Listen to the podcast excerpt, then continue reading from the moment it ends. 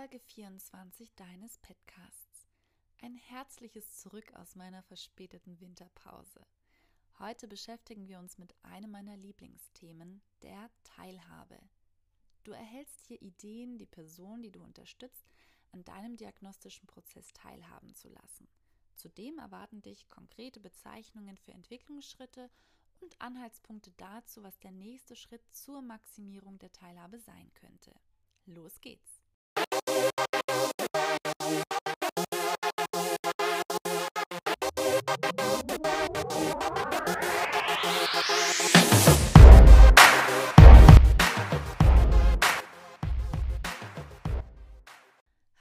Liebe Unterstützerin, lieber Unterstützer von ganzheitlicher Entwicklung. Schön, dass du da bist. Neues Jahr, neue Wege, neues Glück. Nach diesem Motto habe ich mich dafür entschieden, den Podcast ein bisschen neu aufzubereiten. Und um ehrlich zu sein, hat neben der klanglichen Qualität, Rest in Peace, altes Mikrofon, vor allem die Vorbereitungszeit für den Podcast gelitten. Viele Projekte, Aufgaben und vor allem der Aufbau der neu entstehenden Fachschule für Heilpädagogik haben viel Zeit in Anspruch genommen. Die Innovation HP Plus startet voraussichtlich im Oktober 2020. Da kannst du berufsbegleitend online und an zwei Tagen im Monat vor Ort in Schwäbisch Hall ähm, Heilpädagogin und Heilpädagoge werden. Die Zeit steht uns also leider nur begrenzt zur Verfügung. Schauen wir mal, wie es in diesem Jahr wird, aber ich bin nach dem Aussortieren von einigen Aufgaben da ganz hoffnungsfroh. Lass mich gerne wissen, wie dir die Änderung gefällt. Wenn du Themenwünsche hast, schreib mir sehr gerne über meine Homepage www.innovation-bba.com. Der Podcast erscheint weiterhin einmal im Monat zum 15. Der heutige Podcast beschäftigt sich mit der Teilhabe und vor allem mit der Fragestellung, wie kann der diagnostische Prozess partizipativ gestaltet werden. Trotz aller heilpädagogischen Grundhaltung werden manchmal diagnostische Prozesse oder können gar nicht anders, ähm, ja über den Menschen hinweg gestaltet. Das BTHG, Bundesteilhabegesetz, hat viele Schattenseiten. Doch ein dicker Sonnenstrahl bahnt sich an, dass es die Teilhabe der Person mit Unterstützungsbedarf im, ein bisschen, ja, ein furchtbares Wort, Gesamtplanverfahren. Der Rahmen ist da, doch wie sieht die Umsetzung konkret aus? Ist die Person in der Lage, ihre Bedürfnisse und Ziele zu definieren und zu äußern? Ist die gesetzliche Betreuung in der Kenntnis des Entwicklungsstands und der Möglichkeiten entsprechend vorzugehen? Ist die Vertrauensperson in der Lage, eigene Vorstellungen zurückzuhalten und im Sinne der Person zu handeln? Manchen Mitarbeitenden aus Einrichtungen des Sozialwesens, in dem Kontext jetzt hier besonders ähm, die Behindertenhilfe, stehen bei diesen Fragezeichen echt die Schweißperlen auf der Stirn. Und es fällt schwer loszulassen. Waren wir vorher im Prozess ganz maßgeblich, oft entscheidend involviert, fallen wir nun raus. Daran gibt es nichts zu rütteln. Jedoch an der Chance, Menschen darauf vorzubereiten, wirklich teilzuhaben. Herr Prater beispielsweise ist ein sehr genügsamer Mensch. Er hat kognitiven Unterstützungsbedarf, ist Anfang 20 und bereitet sich auf mögliche Arbeiten in einer Werkstatt für Menschen mit Behinderungen vor. Wird er gefragt, ob er zufrieden sei, dann brummt er Ja. Herr Prater hat gelernt, dass auf ein Ja meistens eine positive Reaktion des Umfelds folgt. Und wenn man das nicht weiß, dass Herr Prater in 90 Prozent der Fälle ein Ja brummt, kann er dabei ganz entschieden und kompetent wirken. Erhält er eine Auswahl von zwei unterschiedlichen Möglichkeiten, dann wählt er meistens das letztgenannte. Freudig und klar. Fragt man Herr Prater, was er essen möchte, so würde er stets Pommes wählen. Nicht nur, weil es so gut schmeckt, sondern auch, weil es total lustig klingt, Pommes. Nun kommt es auf die Beziehung und die Kenntnisse des gesetzlichen Betreuers und des Sachbearbeiters an. Was soll nun die Aufgabe der Unterstützerinnen sein? Unser Ziel ist es, Personen wie Herrn Prater zu ermächtigen, gemäß seiner Möglichkeiten Entscheidungen zu treffen. Aber, sagt eine Kollegin, aber wie stellst du das denn an, mit Menschen, die einen schwer mehrfachen Unterstützungsbedarf haben. Wie die Frau Mark, die im Rollstuhl bewegungsgehemmt in einer angepassten Schale liegt, gerne mit ihrem Speichel spielt und nicht auf Ansprache reagiert.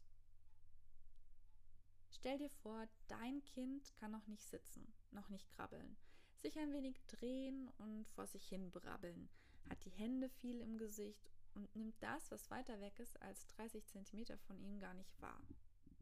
Würdest du dein Baby fragen, wo möchtest du eigentlich wohnen? Hast du Freunde? Hast du Hobbys? Vermutlich würdest du es intensiv beobachten und herausfinden, dass es auf Lichtreflexe positiv reagiert. Harte Stoffe wie Handtücher eher nicht so mag, sich beim Singen auf dem Arm ganz gut beruhigen kann und so weiter. Das ist seine Lebensqualität, genau diese basalen Bedürfnisse beantwortet zu bekommen. Der Teilhabegrad heißt, das kann ich, wenn jemand anderes das für mich macht. Das ist meine Unterstützungsleistung als Unterstützerin und die der gesetzlichen Betreuung. Benötigt die gesetzliche Betreuung Informationen dazu von mir, dann ist die Weitergabe dieser meine Aufgabe. Der nächste Teilhabegrad wäre, ich kann das, wenn mir jemand dabei hilft. Damit ist die physische Unterstützung gemeint, zum Beispiel Handführung. Darauf folgt, ich kann das, wenn es mir jemand sagt. Eine verbale oder auch visualisierte oder haptische Anleitung wird benötigt. Ich kann das, wenn jemand daran denkt, wäre der nächste Schritt. Einen Impuls zu geben, zum Beispiel einen Gegenstand ins Sichtfeld zu rücken, ist die entsprechende Unterstützungsleistung. Und zu guter Letzt, ich kann das alleine. In der heilpädagogischen Diagnostik kann entweder über Beobachtung eine eigene Einschätzung und Maßnahmenplanung entstehen oder aber der partizipative Prozess begonnen werden. Schau, du kannst die Jacke anziehen, wenn ich das für dich mache. Du kannst das, wenn das jemand für dich macht. Du kannst den Lego-Klotz ganz alleine greifen. Das kannst du ganz alleine. Also im ersten Schritt wird der Teilhabegrad stellvertretend benannt. In Fördersituationen kann nach und nach darauf hingearbeitet werden, dass die Person je nach Entwicklungsmöglichkeiten schließlich ihr Handeln selbst benennen kann oder gar äußern, ob das so bleiben soll oder es möglich ist, den Teilhabegrad zu erhöhen. Auf diese Art und Weise kann der diagnostische Prozess partizipativ gestaltet werden, automatisch Entwicklung angestoßen und Selbstermächtigung ermöglicht werden. Meiner Erfahrung nach entstehen neben den kleinen Entwicklungsschritten so vor allem die Identifikation. Ich kann, ich mag, ich bin und ein positiveres Selbstbild. Es geht nicht darum, was man alles nicht kann und deshalb Hilfe braucht.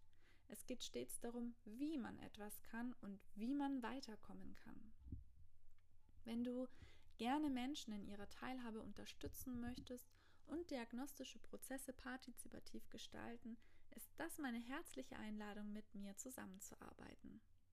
Du kannst zum Beispiel mein Buch Mitteilen, Teilhaben, das Ende März äh, über den von Löper Verlag zu haben ist, zur Unterstützung nehmen.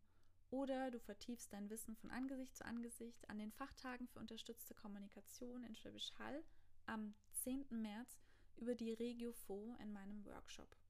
Wenn du einen genauen Plan für deine jetzige Situation erarbeiten möchtest und dich darüber freust, wenn dich jemand in diesem Prozess konkret und praxisnah unterstützt, dann biete ich dir gerne eine Beratung, zum Beispiel über Videotelefonie an. Geh dazu ganz einfach auf meine Homepage innovation-bba.com. Das BBA steht ähm, für Bildung, Beratung und Assistenz.